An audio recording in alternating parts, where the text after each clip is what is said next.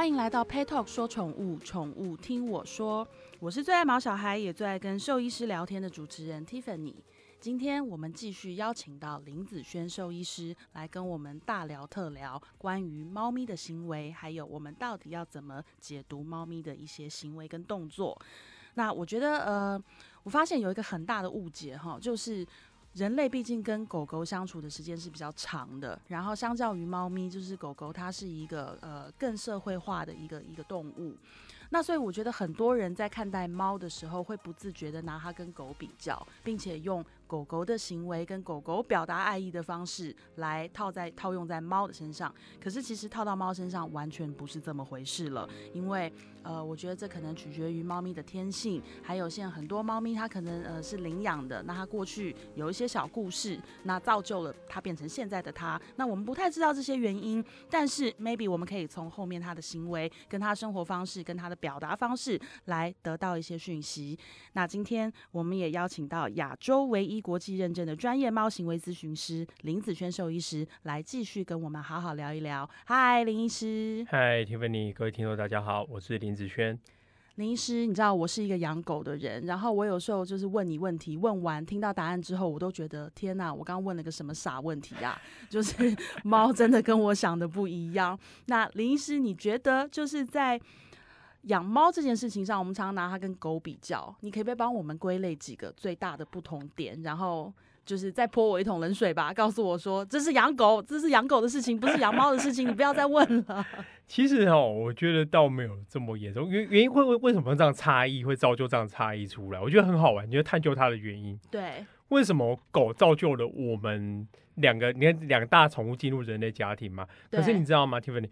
狗进入我们人类家庭是大概是可以追溯，就每次考古越挖越前面，发现都有狗的存在。是，现在最最早可以追溯到一万五千年呢、啊。我这几年前在讲说来讲一万两千年，嗯，好，现在变一万五千年，因为越挖越久，发现狗跟人的生活遗迹是放在同个地点的。对，好，可是猫呢？猫跟人相处的时间有多久？能找得到证据的来看。最多大概就七千到九千年，对，然后七千到九千年。可是无论如何，它好像没有狗这么久，嗯，没有狗那么久。那为什么会这样子？因为当然我们在讲说最初为什么我们人类会养狗。嗯，养狗有很多的需求意义存在，有可能是为了我们要御敌哦。你晚上我们就是还住在山洞里面的时候，我们就不知道，因为山洞没有门嘛，对，所以随时会有个东西跑进来，有可能是其他人类，有可能是其他想攻击你的动物。嗯，因为大部分动物的活动时间都是清晨跟黄昏两大时段，对。可是人在那个时间是睡觉的，对。哦，所以我们就很担心，我们睡着的时候没有防备，然后莫名其妙被攻击，所以我们养了狗。因为狗它的听觉很强，嗅觉很好，对，它可以察觉非常多细微的变化。哦，然后狗也在这个犬科动物里面慢慢特化出它喜欢跟人类互动的特性，甚至可以做出一些人类喜爱的表情跟特殊行为。就我们讲，好像这有聊过，就是。狗会有挑眉那个动作吗？对，嗯，其实狗的表情好多、哦，非常多。对对对，它、嗯、的眼睛瞳孔这边肌肉变化嘛，它可以做出一些像那个小可怜 baby 的那个，对对对，对就这个 baby face 那个跟你讨讨摸讨拍的那个表情。对，对，那这个东西是其他犬科动物做不到的，只有狗有而已。狼做不到这件事情，嗯、它眼睛它跟狗狼跟狗长得很像，可是它没有办法做眼部肌肉这边的变化，它没有那个肌肉，对，哦，它没有，所以。我们发现狗也因为有这样的特性，它变得喜欢跟人类聚在一起。所以我们来讲说，狗是随着人类一起同步出现的生物。如果没有人类，不会有狗。对，甚至如果人类从这个地方给消失掉，这个地区也不会有狗。这件事情，那个刚好电影十二夜二也有一个专家在讲嘛。对，狗的移动区落是随着人类的移动而跟着在做变化的。如果那个地方，喊没有任何人烟或者任何人类活动的迹象，那个地方也不会有狗，但是有可能会有其他生物。嗯，哦，狗跟人绑在一起，可是猫呢？猫在几百万年前出现的时候，我们人类还没出现。嗯，我们讲的现代智人这种东西都还没有出现的时候，嗯，我们看到所谓的现代家猫就已经出现了。所以有些动物学家哦，对于现代家猫 domestic cat 的这个名词有点不以为然，他认为应该做修正。是为什么？因为猫出现的时候到现在过了几百万年，猫都没有做过任何的变化。他们其实一直是同一个德性。对对对对，就是说人有没有出现？并不影响猫的改变。是，猫就是猫，就是它们没有它们的演化历史，并没有受到人类太多影响。看狗就有了。对，我们讲说品种犬的改良，包含狗之间的体型差异变化，比如小到最小的狗，呃，玩具贵宾或者是吉娃娃，最大的狗。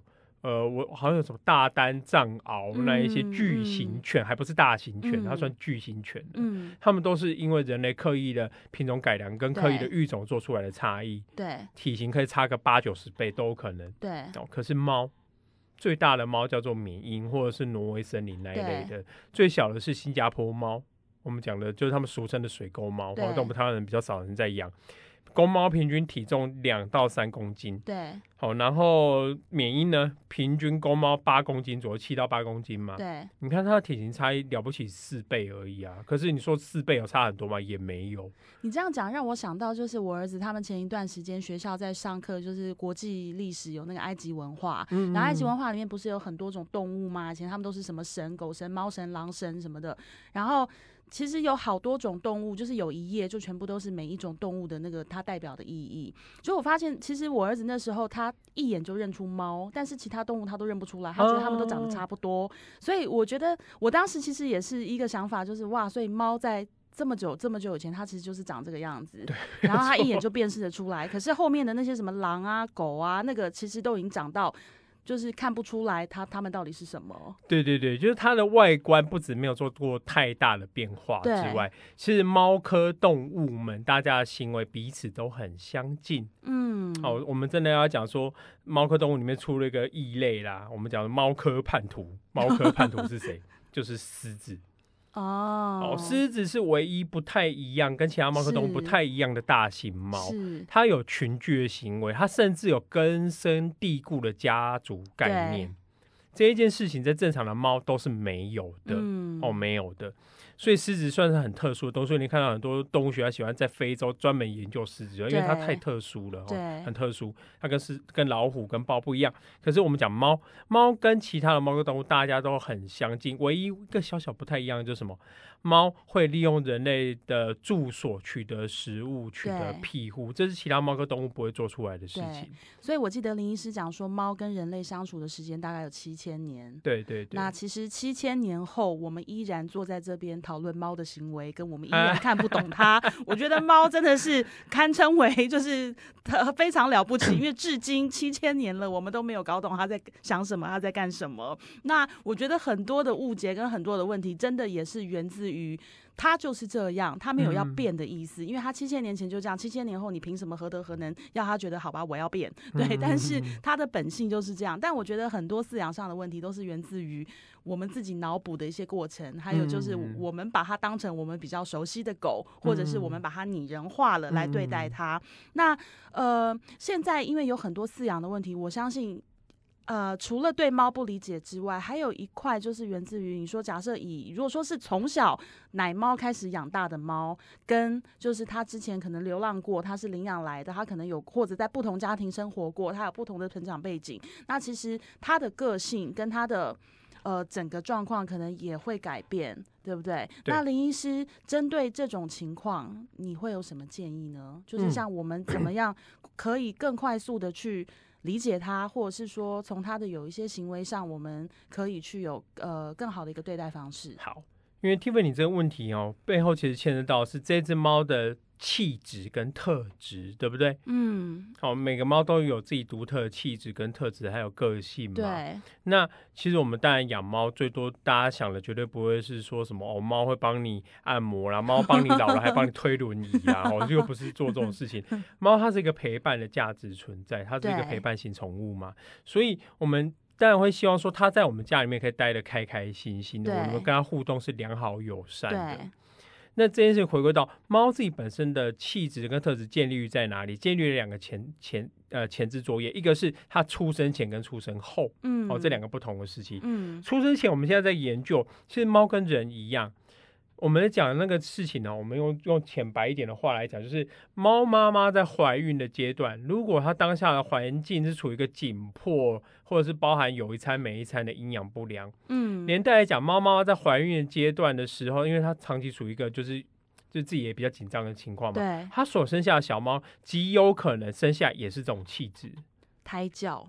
对我们讲的胎教哈，嗯，即使你生在一个就是衣食无虞的环境里面，这一些幼猫仍然担心着这件事情。所以我们在讲这件叫叫它不专业讲法叫产前压力哦，产前压力的影响性是。所以这件事情我们发现上猫也有，猫有哦。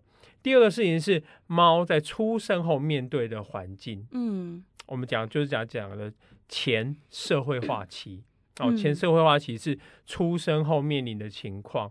我们是最常讲说前社会化期，我们讲的社会化社会化其实分前跟后啦。对，哦、前社会化期其实是在二到七周龄的时候，那个时候那个小朋友，我们讲的小猫，嗯、哦，小狗，包括我们人类，但人不是二到七周龄啊，嗯、那个时候还不会有任何判断。猫在二到七年，它在学会用眼睛、用鼻子、用耳朵来确认我们周围的环境资讯到底是什么，这个世界是什么。嗯，再来第二个，他了解这个世界哪些东西是危险的，嗯，哪些东西是他可以接触的，是友善的，甚至是好玩的。嗯，哦，那个东西有可能是人、动物，或者是一个环境物体。对。哦，有可能是瓦斯炉的火焰，嗯，哦，他就会了解哪些东西是可以的，哪些东西是不行的，嗯，这个叫前社会化期。连带来说，在前社会化期二到七周年的时候，早哎，对，很早，对啊，因为他就是还在学习接触资讯的小阶段，对然后前期阶段嘛，嗯，所以在那个时期，如果有一个狗。哦，或者是某个人会特别去欺负他、捉弄他，他会害怕、会不舒服。嗯，连带来说，他成长到成年，甚至成年甚至老年都一样，他对于这些东西抱持的戒心跟恐惧，会比正常的猫都来得高很多。嗯，这就是我们讲的前社会化期。第一时间他的印象就是这样，没错没错。哦，如果反过来，你在那环境中的动物跟人都是友善的，嗯，对他无害的，而且不是那么积极主动去搭理他的。嗯，连带来讲，这些猫对于这些动物的变化容忍度就非常的高，所以他小时候的遭遇真的是 一个关键，没有错，没有错。所以我这也要连带来讲，就是很多人会有一些错误印象，就是说，哎，那林医师，我们可不可以把它做一些什么亲人训练，嗯，或者是社会化训练？不会有这种东西吧？哎，猫奴一定有听过，你们 Coco 一定有听过，有没有？对不对？亲人训练跟社会化训练，我记得好像跟跟他讲过很多次。我说这个东西是我认为完全不存在的。是哦，所谓无论是哪一件事情，你不可能根深蒂固的改变一个他已经写好的程式。对，他的个性已经被写成了。对，你不可能去改变他。比如说，原本一只胆小畏缩的猫，经由你的训练变成一个活泼热情的猫，这是完全不可能发生的事情。嗯、对，好，但是我们可以做到什么事情？我们可以让这些胆小怕人的猫变得比较不怕人，愿意接近你，但它不是所有的人哦，这就不一样了哦，对不对？对。所以我们在讲这个训练，其实不是什么亲什么或者什么社会训练，其实它专门的名字唯一只有一个名字，叫做减敏减敏训练。嗯、这个东西无论是在人跟动物都有的事情。哎、欸，这让让我想到一件事、欸，哎，就是我姐她有两只猫，然后两只猫都是领养来的。嗯、那而且两只猫，它是在它去什么，在一个夜黑风高的晚上，它去阳明山吃土鸡，然后在、哎、你知道那种山上那种都很多那种，就是、嗯、很多对对。然后就这两只小猫，那是不是同一胎？是不是什么也不知道？反正那边就很多只小猫。那我姐不可能全带走，她就带了这两只走。嗯、那 他们到底之前是怎么样？是不是也完全不晓得？可是带回去之后，你知道两个同一天带回家的。他们的呃性格是天壤之别，嗯、一只就非常亲人，然后非常会撒娇，然后就是每天都在讲话，一直喵喵喵。另外一只就是它大概到三四年后，它还在对着人哈气，嗯、就是动不动就哈气，动不动就哈气。那其实那时候我因为我是我没有养猫嘛，所以我去我姐家，其实我会怕那只猫。但后来又发现那只猫其实它也就是一直哈气，它也没干嘛。嗯、然后我姐就说。不知道他发生什么事，他说，但反正你就是 ignore 他，你就是不要看他，不要管他，他哈哈哈自己就走了，就的确是这样哎、欸。那我就在想说，其实第一个，我觉得我姐可能做的很好的一件事情是，她尊重，就是她尊重你，你是这个状态，她不会想说，哎、欸，为什么我同一天把你们带回来，那一只就一副充满爱，世界都是爱心粉红泡泡，这一只就是一天到晚在哈人。没错没错。对，那我姐，我觉得我这样听下来，我觉得我姐做的很好，是她尊重，跟可是林医师他们。这样子的差异，也真的就是源自于他们可能在那一小段时间，因为我现在听到你讲，我才发现二到七周很小很前面。对，没错。对，那他带回来的时候，大概是也是七八周那个时候吧。嗯。那我们认为他已经很小了，其实它已经到一个程度了。它在更早远古之前，它还有一些事情是我们没有看到的。产前焦虑，包含产前压压力的部分。所以有可能那一只就是一直哈气的，它的前面的那段时间过得不是那么顺利，造就它后来很防卫性比较高。对，对，连带来说，我们换个方式来想，怎么帮助这些猫，它可以更呃，对于我们的环境，对于我们的人的变化。对于其他动物，不同的动物变化接受度提高。那其实我们在早期的研究，我们都会讲说，像你刚刚你讲，它那只猫带到你们家的时候，可能大概是二月龄左右，嗯、可能更小，嗯、哦，有可能更小。嗯、那我们在早期的念书的教科书里面啊，欧呃英国跟美国给我们写给的教科书里面都是写说，二月龄是最适合进入人类家庭的年纪，嗯，因为它第一个已经停止就是在喝奶，第二，呃，然后同时可以吃一些固体食物，嗯，好，然后连带的这些猫刚好也是最可爱的时间。对，然后也是刚好在学习社会化，就我刚刚讲说二到七周龄，大概就是换过来二月龄左右嘛。对、哦。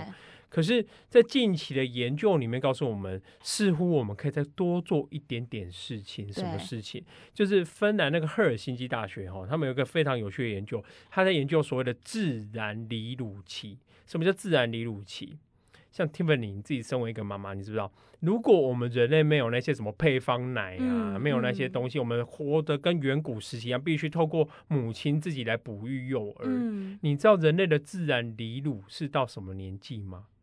自然离乳，你知道就是幼儿和猫妈妈，这不是猫啦，哦、人的奶奶获取营养，除了搭配一些水果或什么的。假设我们见到洪荒时代，哦哦、对，我们没有什么商业，我们没有钱这种东西呀、啊。不知道一岁两岁吧？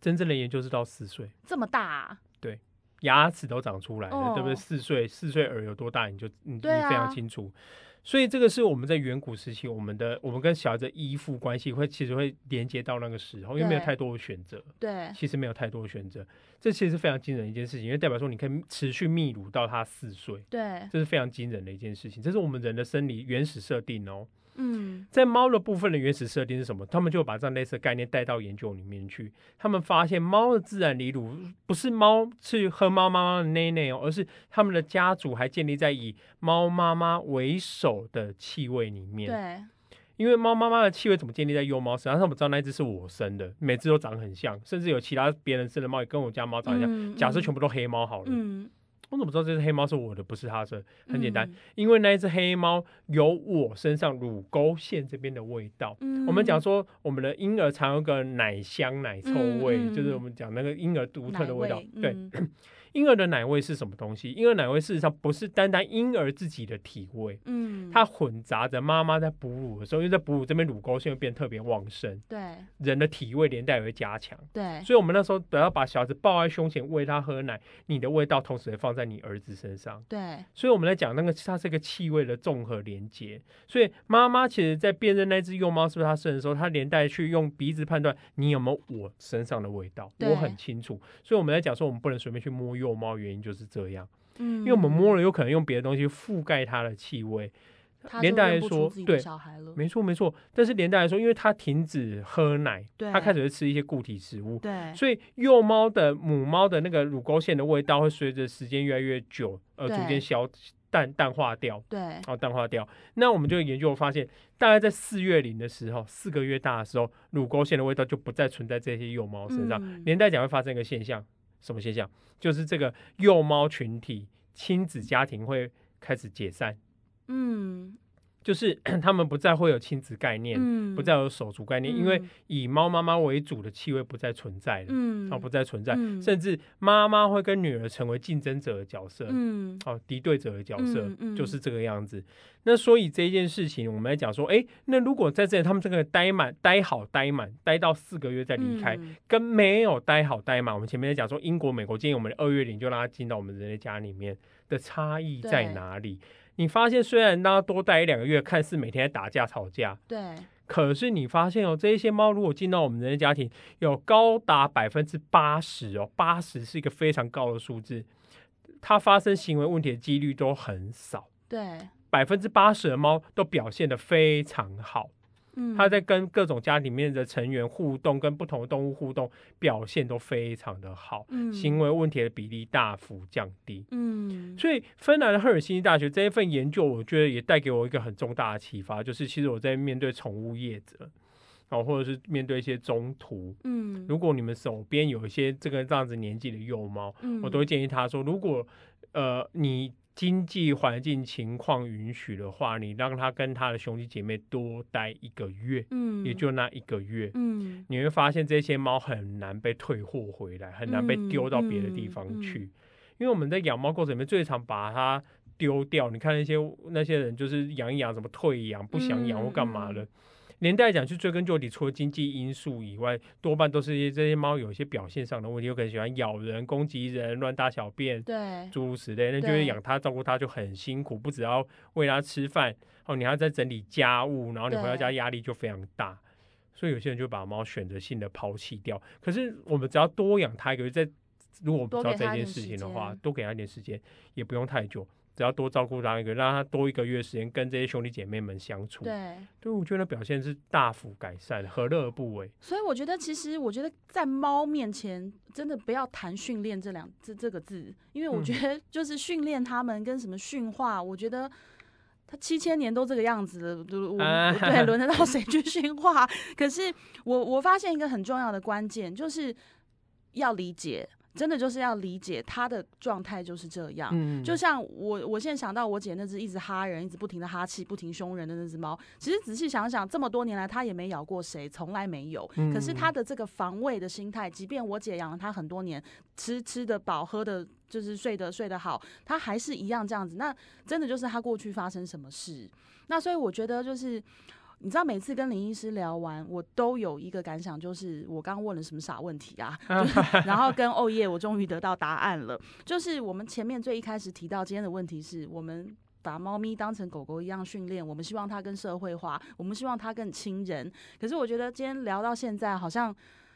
与其去谈这个，不如谈你多了解他吧，嗯、多多去串从他的行为，从他动作串联一下，他以前可能发生什么事，然后多给他点时间，是对不对？不过以我的观点来看，很多人会认为，包含把狗的训练带到猫身上的想法是说，既然他没有必要这么做，我们教了他一些呃小技巧、小手段，比如说他会握手，他会翻肚之类的，嗯、或者坐下的指令。嗯对它到底是好还是不好？以我的观点来看，其实如果这件事情造就于你跟你的猫产生一个新的连接，比如说我们常常讲的 clicker training 响片训练，不是响板哦，一堆人跟网络上 go Google 响板，对响板是你们幼稚园拿来打呱呱呱，要放两个小眼睛那个东西哈。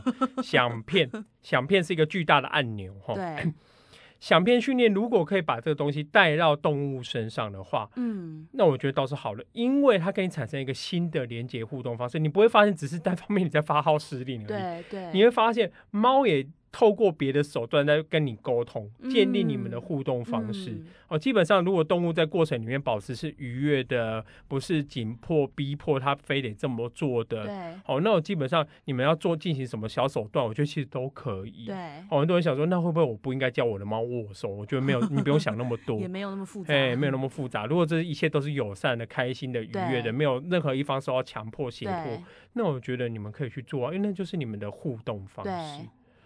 哇，我觉得今天也是收获良多。那一样谈到猫咪，我们永远谈不完，因为太多太多有趣的议题可以聊。那我们只能期待下一次林子轩医师可以再来跟我们聊更多更多猫咪有趣的事情。那今天就到这边，我是 Tiffany，我是林子轩，拜拜，谢谢大家，拜拜。